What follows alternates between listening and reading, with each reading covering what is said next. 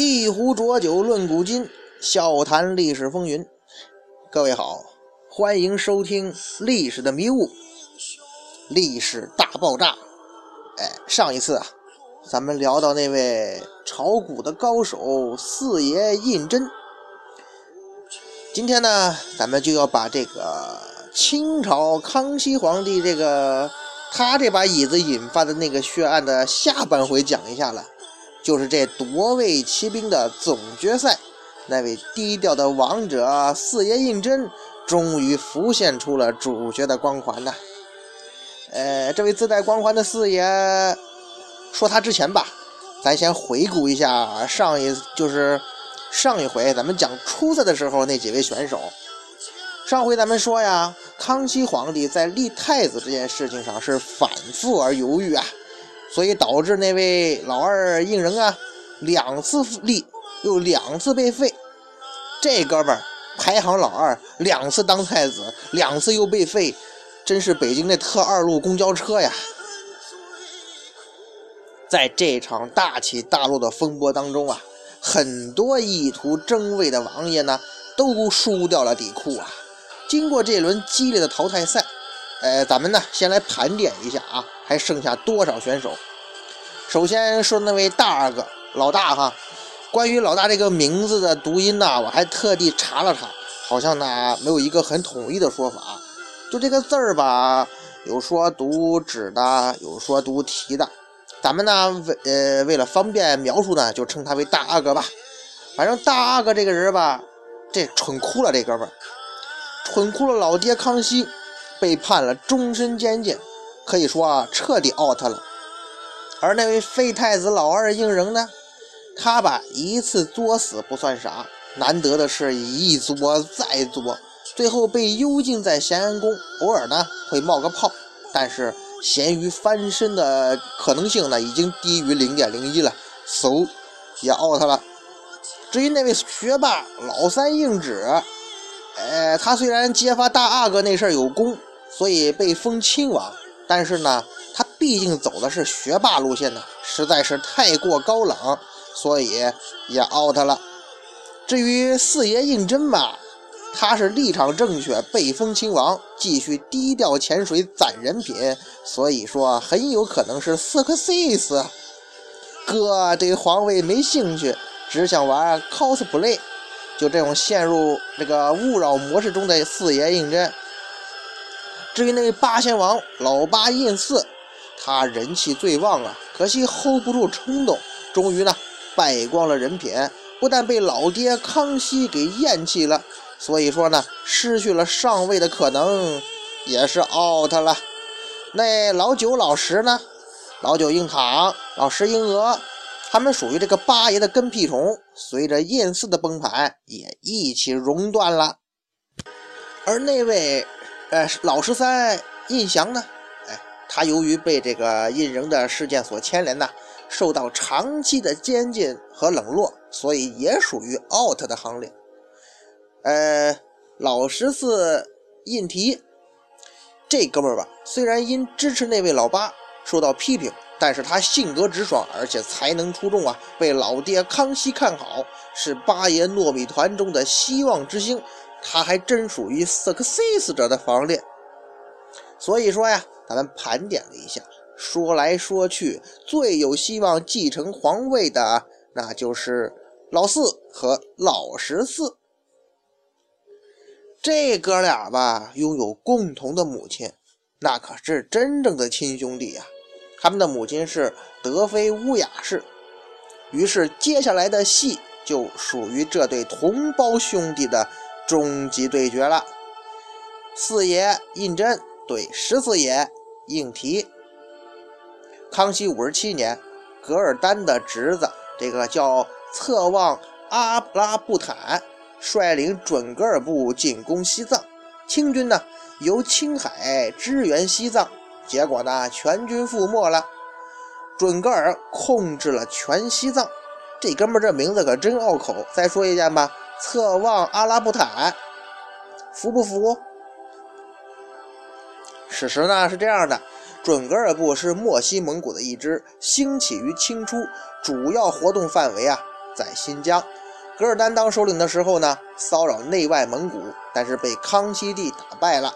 这位侧望阿拉布坦当上首领之后啊，再次复兴骚扰青海、西藏。他们呢，直到乾隆帝的时候才被彻底的剿灭。由于蒙古人信仰黄教，准噶尔部控制西藏之后啊，就把持了黄教，忽悠蒙古各部啊。所以当时内外蒙古、青海、西藏、新疆都有这个脱离清朝的可能啊。可能有人会说了，啥是黄教啊？啥？你不知道黄教是啥呀？天哪，你连这儿都不知道吗？你确定你听过我节目吗？友情提示啊，不知道黄教是什么的，把咱们节目往前翻，看看咱讲那个藏传佛教那一期节目。这个时候的康熙皇帝呢，那是老迈年高啊，他不能远征了，所以呢，决定派一位皇子出任这个抚远大将军，替他去收复西藏。哎呀，可惜这位康熙皇帝玄烨呀，就在心里想吧：要是朕还年轻，什么侧望阿拉布坦呢？这货我绝对找削嘛，这不是？把头伸过来，我给你看一宝贝，砸核桃用的诺基亚手机。康熙呀，这个时候已经不立太子很多年了，却宣布要派皇子呢出任这个抚远大将军。于是，在很多王公大臣眼中啊，这个抚远大将军那就相当于太子的艺名儿，又有太子可以争喽。诸位大臣，那就跟地鼠一样。又把头露出来喽，皇子们便开始争当这个抚远大将军，甚至连那位囚禁中的胤禛也想借这个机会东山再起呀！看，胤禛，机会来了。可是最终啊，康熙皇帝选择了这位十四爷胤禔为抚远大将军。胤禔当时的爵位啊，只是贝子，哎，比较低哈。但是被康熙破格授予了王旗，于是呢，这位十四爷就成为了大将军王了。这个差多少呢？贝子，你就是只能，你就是那个泰囧里边的王宝强仰望范冰冰的屌丝。贝勒吧，你属于小土豪，能搂俩妞。郡王嘛，那就一群了。到了亲王。大家伙就围着你转了，哈哈。当时的战场在西藏，所谓天高皇帝远，最快的通讯工具在当时也不过就是八百里加急吗？所以如果事事都奏报这个康熙皇帝，那花都谢了。所以呀，康熙才要选一位真正会带兵的皇子亲临前线，替他决策呀。所以说呀。这个大将军王的地位，那可是极为尊贵啊！在胤禔出事的那一天，骑马呢出了天安门，诸王及二品以上官员都到德胜门去送行，而且呢使用了正黄旗的旗帜。哎，不知道那那个这位十四爷当初戴口罩没？那么早走，北京城肯定有雾霾呀。反正大将军王的权力很大。康熙呢，在给其他蒙古王公的上谕上就说呀：“哎哎，大将军王确系良将，有带兵的才能，故令长生杀重任。尔等军营谨遵大将军王指示，与我当面训示无异。所以啊，大将军王啊，相当于这位康熙皇帝在西北地区的总代理。哎。”他不仅能够调动甘肃、青海、新疆的全部清军，还能指挥当地蒙古军队配合作战，权力相当大呀！枪在手，跟我走吧。这个关于这个康熙皇帝选这个十四胤禔啊为大将军王，是不是意味着这老十四是他中意的接班人呢？其实关于这个问题啊，历来呢。有两派意见，而且呢各有道理。甲方观点认为啊，康熙选胤禔出任大将军王，就是为了让他准备接班儿。老十四荣立军功，树立威信。这个凯旋之后立为储君，一切呢似乎都顺理成章。年轻人好好上班，别做白日梦。理由呢？康熙皇帝啊，赋予这个大将军王极高的地位和极大的权力，各方面待遇那标准直逼当年的太子胤禛。开玩笑，简直是开玩笑。估计胤禛同学听到这句话，肯定是这么想。而且呢？当初康熙呀，十分忌惮这个老八胤祀和自己争人心。咱们说过八爷失败的原因之一嘛。可是呢，他却主动让这位胤禔呀，争取军队和当地部落首领的支持，并且告诉这位老十四，不要说是朕旨，就说是你自己的意思。哎，不让他做这个木偶。康熙授意啊，让这个皇恩变成你老十四个人的恩惠。这分明就是栽培接班人的意思嘛！啊，不用说了吧，规矩大家都懂的。可是乙方观点呢，就认为这个可以打马赛克吗？康熙呀，让老十四这个西北领兵，绝不是为了立他为储。为什么这么说呢？理由有三。理由一呢，康熙皇帝当时年事已高，随时可能驾崩。如果他真的属意这个老十四，就不会让他领兵在外啊。咱们看过以前这个讲这件椅子引发血案的故事的同学都应该知道啊，太子向来主要任务就是留守大本营的。哎，在外打仗磕磕绊绊，一回京师却是个蛋，这不就成了胤禔的怒吼了吗？理由之二呢？当时啊，西藏、青海战事是万分危急啊，而诸皇子当中呢，这位胤禔带兵是最强，打架是最狠的，所以让老十四出任大将军王，可能是纯粹的军事考量，跟这个立储没有关系。呃，那个十四阿哥听到这句话，肯定要代表月亮消灭说这话的人了。人家还有理由三呢，这位老十四啊，原先是那位八爷胤祀的铁粉，这个咱们上次就讲过哈。而且呢，又善于带兵。为了防止这老八跟老十四联手夺位，康熙就把这位胤禔啊远远支开，外派到一千三百公里之外的西北去。天哪，这太离谱了吧！由于西北大军后勤补给都要经过陕西、四川转运，为了牵制这个胤禔，康熙任命四爷的马仔啊年羹尧为川陕总督。哎公婆说的都有理呀，但是呢，咱先看看战况如何吧。如果这位十四爷吃了败仗，那一切不都是然并卵吗？康熙五十九年，清军从青海、四川两路进攻西藏，并且成功的收复了拉萨，册封了七世达赖，举行了坐床仪式，这可是正规的。西藏和黄教终于又回到了清朝的手里，但是啊，战败后的准噶尔部回到了新疆，收缩兵力是据险而守，战事仍在继续啊，需要这位大将军王继续坐镇西北。西线有战事吗？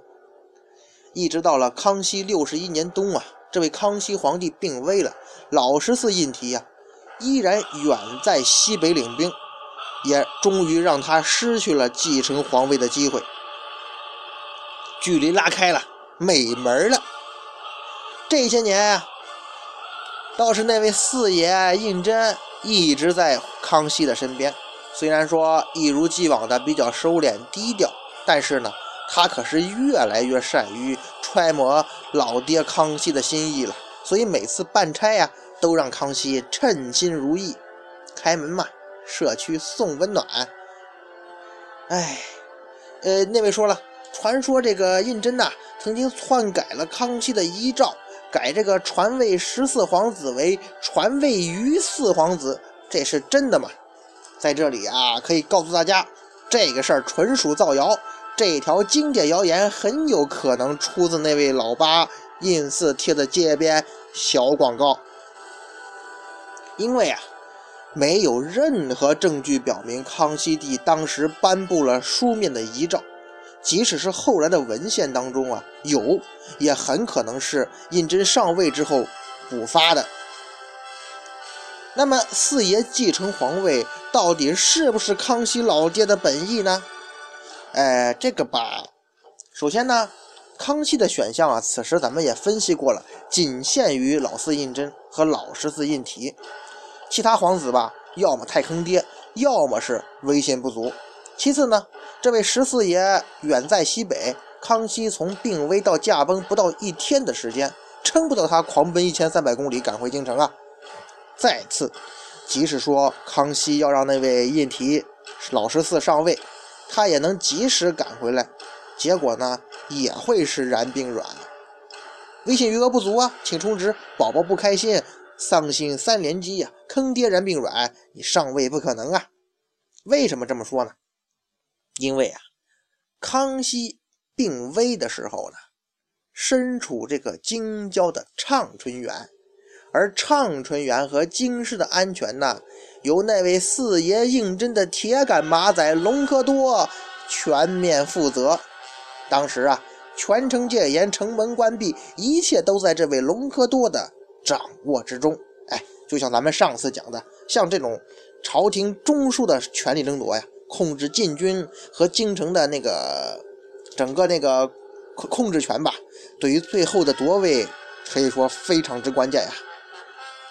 有隆科多在，是一只苍蝇也飞不进来呀，你就苍蝇有个蛋也给你削下来。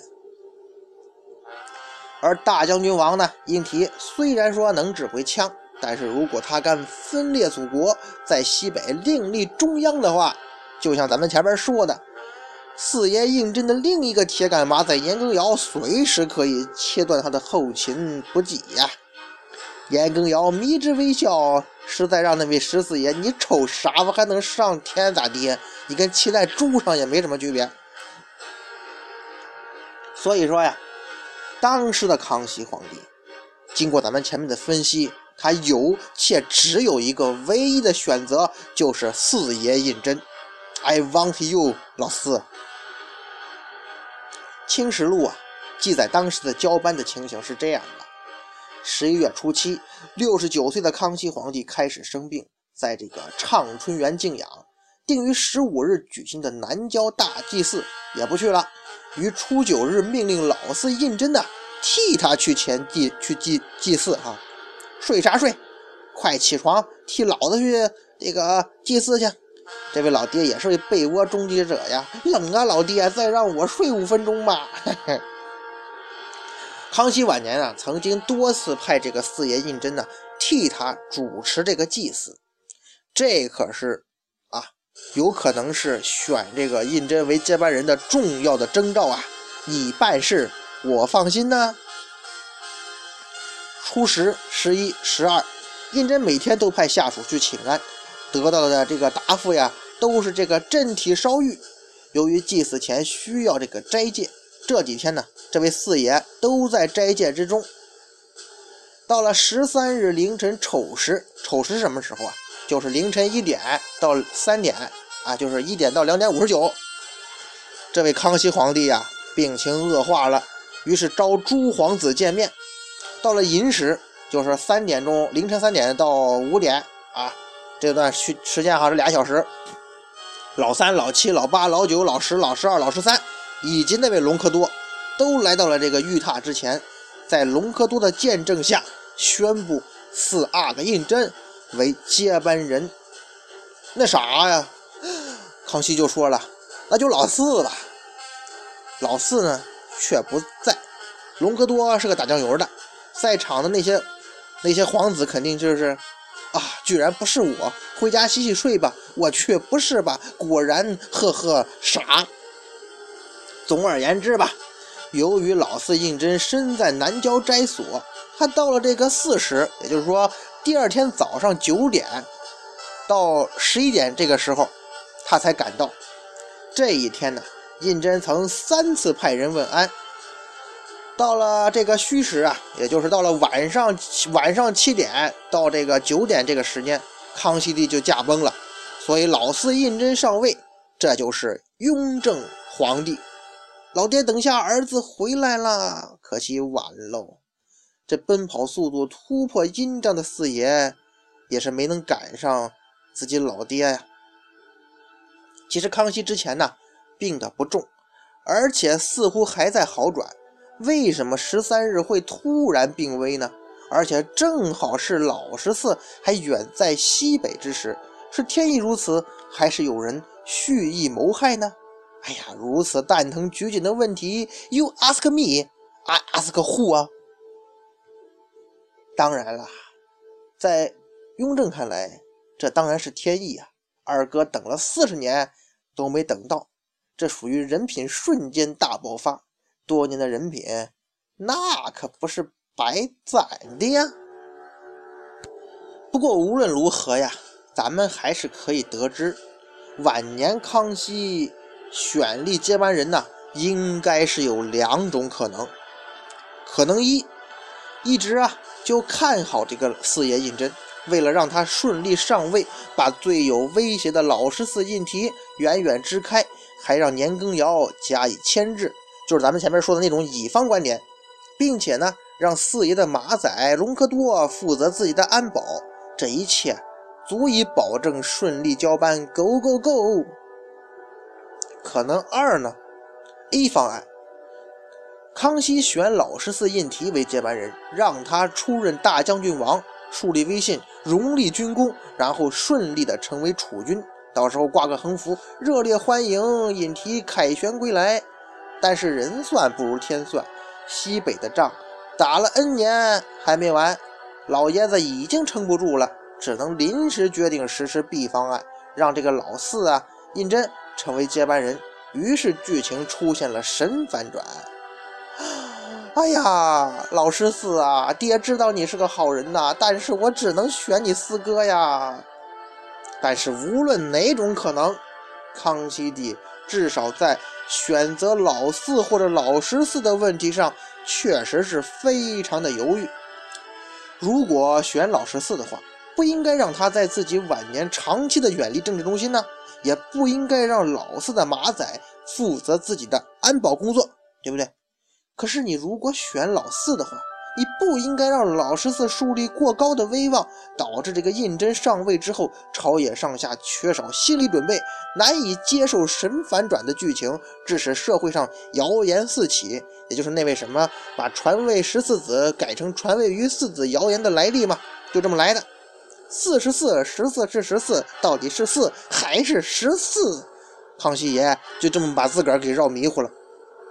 哎呀！怪只怪呀，这位康熙的儿子们也真是太优秀了，这皇家素质教育太成功了，优秀也是我的错喽，实在是心塞呀。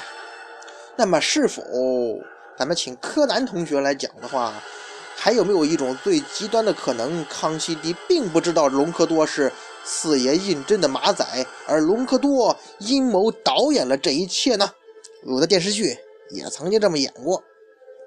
那么真相只有一个，也就是说，隆科多会不会先谋害康熙，使他病危，让畅春园和京城落入自己的掌控之中，然后召诸皇子觐见，将其他皇子一一看管起来，最后矫诏送四爷胤禛上位呢？嘿嘿嘿，哎呀，其实啊，如果隆科多真的像咱们说的这样搞定了一切，他大可拥立一位。小二哥，或者未成年的，便于操控啊。反正你不管是立谁吧，跟那位四爷胤禛相比，这位四爷实在太难搞了。你立他，你根本不可能控制他呀。所以这个可能性不大，是不是神见解？此处是不是应该有掌声啊？传说啊，康熙帝之所以让老四上位，是因为他选中了四爷胤禛的儿子弘历。也就是后来的乾隆啊，为隔代接班人，是这样吗？哎呀，咱们像前面说的嘛，皇家素质教育很成功啊。康熙皇帝优秀的孙子其实很多，他初见弘历的时间很晚，是在康熙六十一年春。而在这这之前呢，很多位受宠的皇孙已经被接进宫抚养了。所以啊，晚年康熙宠爱弘历，可能是因因为四爷胤禛的加分项，但是未必是这个决定性因素啊。咱们再说这个四爷雍正啊，这时候可以称他为雍正皇帝了。他上位之后啊，这位四爷变成皇帝之后，他那些兄弟们的命运呢，也就此发生了戏剧性的转折啊！我们要收尾了啊！最走运的当然是他铁哥们那位十三爷胤祥了。在被冷落了数十年之后啊，哎，十数年，数十年有点长。他呢，既然自己好哥哥上位了，于是就被雍正晋封为怡亲王，而且是世袭罔替的哦。这个呢，也就是咱们江湖上常说的铁帽子王喽。哟呵，铁帽子王早呢，吃了吗您呢？普通王爵呀，后代世袭的次数有限，而且呢。每承袭一次爵位都要降一等，对吧？你你这一代是王，下一代可能就降成什么贝勒了。而铁帽子王呢，理论上来说可以承袭无数次，而且爵位不降级，所以说法律术语就叫做世袭罔替。那其他未参加正位的兄弟啊，命运还都不错，大多呢都这个加官进爵，颐养天年了，这酸爽的。而那些参加过正位的这几个兄弟，后半生就很惨喽。老大、老二，嗯，继续监禁吧。本来康熙也把他们俩关起来了。那位老三学霸呢，被薛觉监禁致死了。老十被这个薛觉监禁，后来呢，被乾隆释放了。忍住眼泪吧，完全忍不住啊，那就不忍了，那就哇哇哇哭呗。不得不提的是那位老十四，这位大将军王。他在完成一千三百公里的奔丧长跑之后，哼，被解除了兵权，奉命守护康熙的陵寝。不久呢，也被削爵监禁了。直到康熙个康熙的孙子乾隆继位之后呢，才被释放，封你个大将军，封你个铲屎大将军。喵！